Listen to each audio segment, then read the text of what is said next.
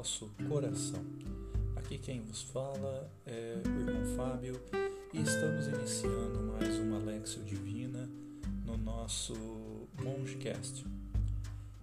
O tema de hoje que iremos abordar será Comece em sua casa.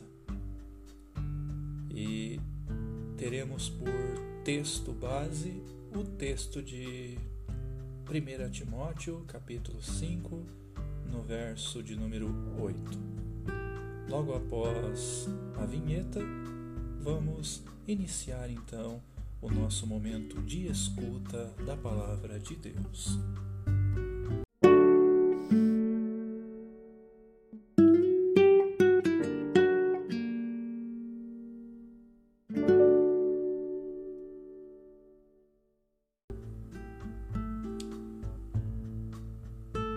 Então a palavra de Deus na primeira carta de Timóteo, no capítulo de número 5, no verso de número 8, vamos escutar aquilo que Deus tem para nos falar. E o texto nos diz: Se alguém não tem cuidado dos seus, e especialmente da própria casa, esse negou a fé e é pior que o descrente. Nós vemos que este texto da carta de Paulo a Timóteo é um texto muito bem dirigido e até de certa forma um pouco pesado no seu modo de se expressar. Mas eu quero refletir um pouco com vocês, caros, caros ouvintes, três aspectos que ele nos aponta. O primeiro dos aspectos é que a palavra de Deus nos ensina a fazer o bem a todos. No entanto, existe uma escala de prioridades na qual, se não houver amor no primeiro passo, dificilmente nós conseguiríamos agradar ao Senhor, fazendo a coisa certa nos próximos passos.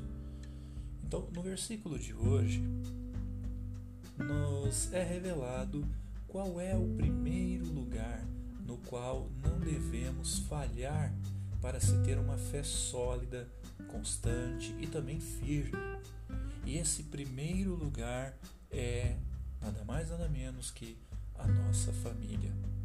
É claro que o amor ao próximo que o mandamento exige, ou seja, aquelas pessoas que estão mais perto, como nossos amigos, conhecidos, ou se nós abrangermos né, todos os homens e até os nossos inimigos, é um pilar indispensável para caminharmos com o Senhor. Mas como poderia ser esse cuidado completo pelo nosso próximo se não começar primeiro na nossa própria casa? Eu ainda pergunto a você: você está fazendo a sua parte para ajudar as necessidades daqueles que estão inclusos em seu currículo familiar, no seu círculo familiar? Um segundo aspecto que esse texto evoca é que o amor ele precisa ser traduzido em ação. São João Crisóstomo, dos pais da igreja, ele possui uma frase muito significativa a esse respeito, que nos diz que se nós quisermos que alguém se torne cristão, busquemos deixá-lo viver um ano na nossa casa. É muito desafiador o que ele propõe.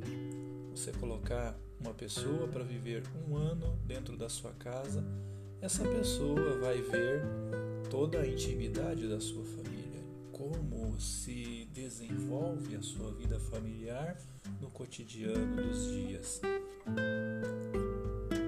E isso pressupõe o quê? Que a fé deve agir por meio do amor.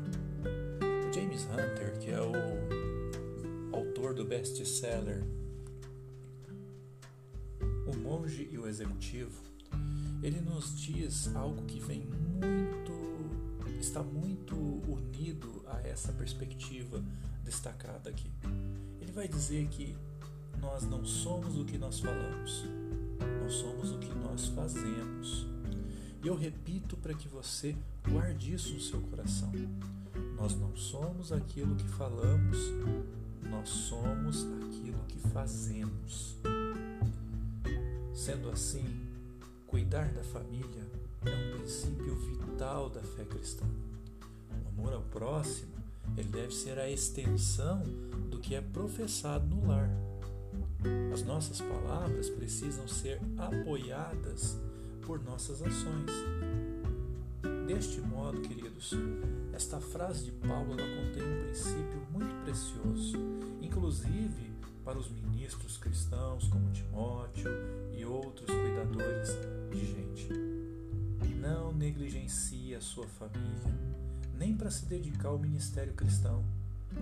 Para seguir a Cristo pode ser necessário contrariar nossos familiares, mas Deus que criou o casamento, a família, Ele conhece a quem chama para o ministério. Se esse tem o dom do celibato ou se é para o casamento, para gerar filhos, e não quer de forma alguma que familiares. E por último, eu destaco que a fé deve ser referenciada pela conduta. A confissão, ela deve ser comprovada pela ação. Ser cristão é ser um marido ou uma esposa melhor. Ser cristão é ser um pai ou uma mãe melhor. A vida cristã ela começa no lar e se espalha pelo mundo. A nossa família pode ser o nosso maior padrão da fé cristã. Entretanto, ela também pode ser o nosso oponente mais devastador.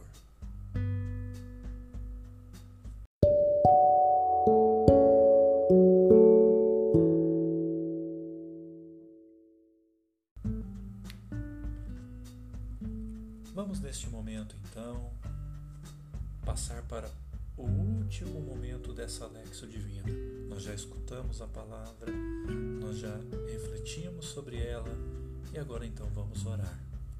E eu peço que você reze comigo neste momento para que Deus grave em nosso coração esta palavra e também nos dê a capacidade de colocá-la em prática em nossa vida. Oremos. Senhor, eu sei que não existe família perfeita, mas sim famílias unidas que juntas superam diferenças e dificuldades. Por isso eu vos peço, nos momentos em que reina a desunião nas nossas famílias, intervenha com o teu amor para abrir os nossos corações ao perdão, à paz e à cooperação. Proteja as nossas famílias, ó Pai, e dai-nos sabedoria para mantê-las sempre unida em seus bons caminhos.